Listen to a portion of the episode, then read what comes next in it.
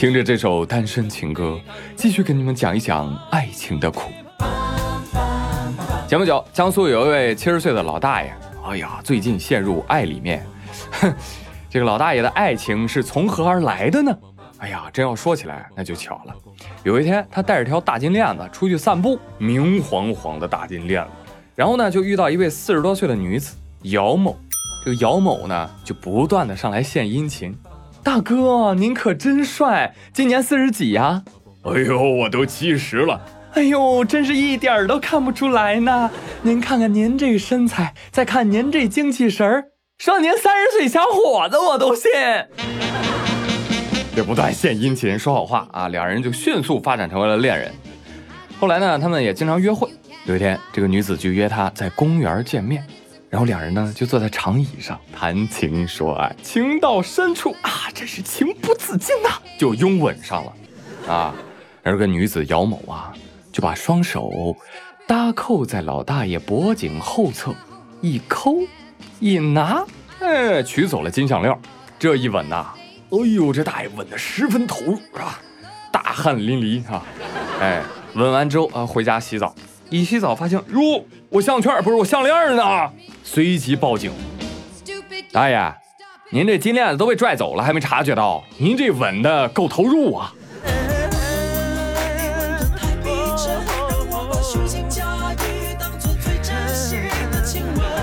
大爷，别给我乌鸦嘴啊！您再看看，您是不是大金牙也丢了呀？而经过司法鉴定，被盗的这条金项链挺重的，六十多克，折人民币两万七千多。最终，女子姚某因盗窃罪被判处有期徒刑八个月，并处罚金一万四。哎，那对这个事儿你怎么看呢？我们先来听一听白莲花是怎么说的。白莲花说：“呸，七十岁老渣男！哎，这话从何说起啊？你看。”你要是有爱他的心，何必又要讨回项链呢？再说了，你不了解对方，还不了解你自己吗？对方那可是四十多岁年轻小姑娘，人家能图你什么呀？图你年纪大，图你不洗澡，人家不就图你个大金链子吗？给他就是了，不就换回爱情了吗？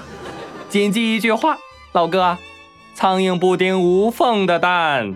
绿茶不撩没钱的汉，啊，呃，不过要我说呢，这大姐也是，您说你为了点钱儿，你也真是豁出去了，你也不怕把大爷的假牙给吸出来，啊？结果怎么着？人家占了你便宜，项链也要回来了，人家没损失，渣男取得了最终的胜利。我呸，这都他妈什么价值观啊？我觉得很奇怪。哎，很多人不去 diss 那个盗窃分子啊，反而来 diss 大爷。我想不明白了，这大爷做错什么了呢？老人不是人呐，黄昏恋就不正经啊？喜欢年轻女子就是错吗？被骗就因为人傻，这不就是典型的受害者有罪论吗？对不对？所以我觉得啊，这个社会对老年人很不公平，太苛刻了，对吧？你比如说谈恋爱了，我觉得老年人打个架啥的也不是不行啊。哎，祝愿听节目的各位，哪怕有一天你老了的时候啊，也能像下面这位大妈一样，拥有健壮的体格子，想打架就打架呀。前不久，江苏南通平潮镇两位大妈因为琐事发生争吵。哎，你知道了啊，女人打架啊就喜欢扯头发，然后扭打在一块儿，都都都打到地上了。这个时候呢，一位大妈的孙女出来劝说，这两人啊才停下。刚刚打完，一个大妈就发现自己金链子不见了，报警啊。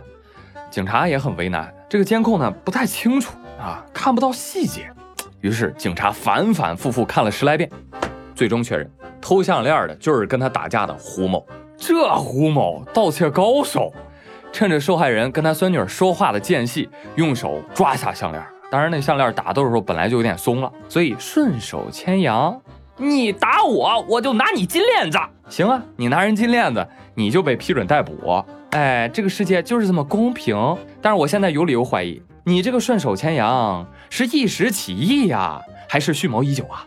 啊，我跟你讲，搞不好打架是假，摸金是真的哦，是吧？一个飞云探龙手，飞云探龙手消耗少量的气，有一定几率能偷窃敌人身上的物品或金钱，视而不知，警不觉呀，妙啊！哈哈。所以我建议以后以偷东西为目的的大家，一律按抢劫处理。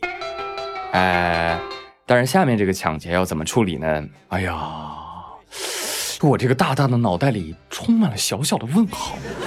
最近，济南东关大街派出所接到市民郭某报警，这郭某呢是个中年大叔，他说自己啊被人打了，还被人抢走手机，哎，这还得了？太嚣张了吧！民警立马调监控，发现当天晚上确实有个年轻男子跟这个报警人在街头大打出手。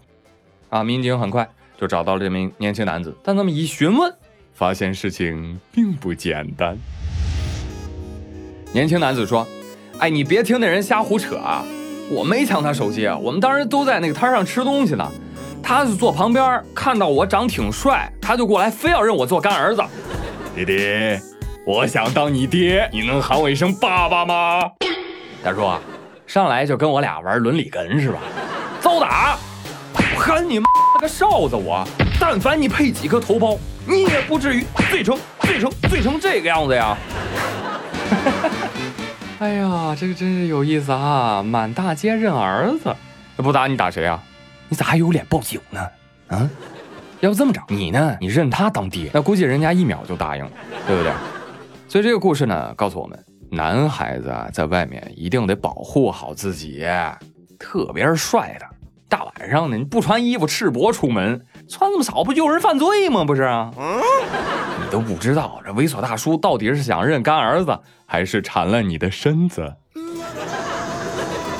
哎呀，真是世风日下，日渐老龄化。这不正是《红楼梦》第四十七回吗？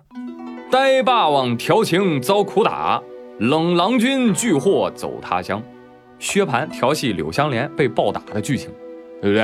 哎，哎，我顺便想问一句，这个中年大叔夸这小伙子很帅，我想知道到底有多帅啊？这届网友是不是不太行啊？多长时间了？照片呢？来，谁有照片的可以发出来给大家看看啊？话说男孩子不仅呢要保护好自己的身子，还要保护好自己的健康。说成都华大医药卫生学校的唐同学，一年前呢曾经不幸目睹过一场车祸，因此留下了巨大的心理阴影。他具体的表现是什么呢？就是见血必晕啊。就夸张到什么地步？有时候看到同学挤痘呢，他晕过去了。甚至你跟他谈血，晕了。哎，我们去吃鸭血粉丝吧，晕了。一晕就晕一个多小时。唐同学的同学啊，都已经习惯了。哦，他今天已经晕到第五回了。哎呀，又因为他是学医学的，你避免不了见血呀。啊，班主任就很无奈，说他都已经晕了十七回了，哈，谁能有办法救救他呀？啊，结果去医院一检查，说没有什么问题。就只能去咨询一下心理医生啊。他说，心理医生建议他，呃，建议他走出阴影。这这叫什么建议啊？我还建议你立即康复呢。我，哎，可惜了啊。孩子医学生，这晕血的毛病要治不好，他医学之路啊，估计也走到头了。你说这以后还怎么当医生，对不对？那只能当院长了。本以为晕血这个词儿，它只是古老的传说。但真没想到啊！我不看这个视频，我都不知道，原来晕血可以晕这么彻底啊！就就就突然就晕过去了。那这个小伙儿，你你以后，你哪怕不当医学生了，你生活当中也得多注意一下啊！吃牛排呢，你只能吃全熟的。还好你不是女孩子，你说这性别一换，这每个月至少五天起晕。呸！那这么一想，嗯，坏事儿，女朋友都不好找了。那别人女朋友来大姨妈了，那都是多喝热水啊。他女朋友来大姨妈了。还得照顾地上的他，这太难了。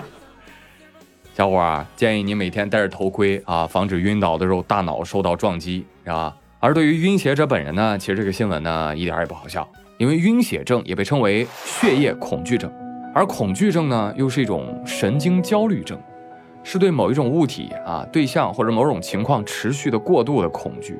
所以说，晕血的朋友要想治疗呢，一定得咨询专业的心理医生。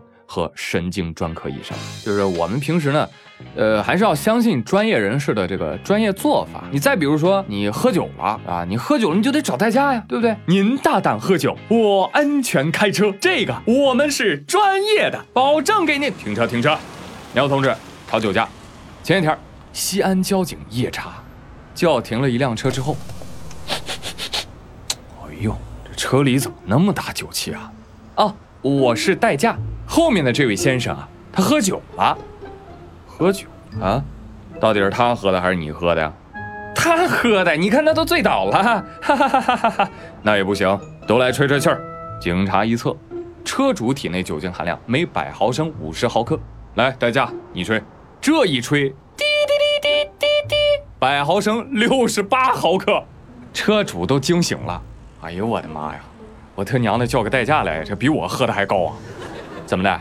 你这个代驾就是代替我酒驾的意思是吗？代驾说：“哎呀，真没有，真没有，先生，我这我真不是故意的。哎，检察同志，我就是中午和朋友喝了点酒，我以为到晚上酒劲儿退了嘛，我就出来接单了。别给我玩这套啊！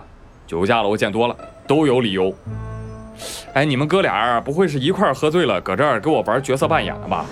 哎，没有，没有，没有，没有嘛，没有最好。”不把自己的命当命，你干这行的也得把别人的命当命啊！啊，你这车要真出事了，这车主也忒冤了吧？他这条命算谁的？哎，是是是是是，看来啊，朋友们，以后找代驾你还得随身带个酒精测试仪。行了，你们呢也都别笑别人了，好吧？这双节来了，你们啊也肯定少不了整两杯。听宇哥一句劝，啊。一杯醉驾酒，多少离别愁。明知驾车还劝酒，那绝对不是好朋友。莫贪杯中一滴酒，家人幸福到永久。在这里，宇哥仅代表妙语连珠节目组，祝大家阖家安康，中秋快乐！别忘了转评赞三连哦。我是朱宇，我们节后再见喽。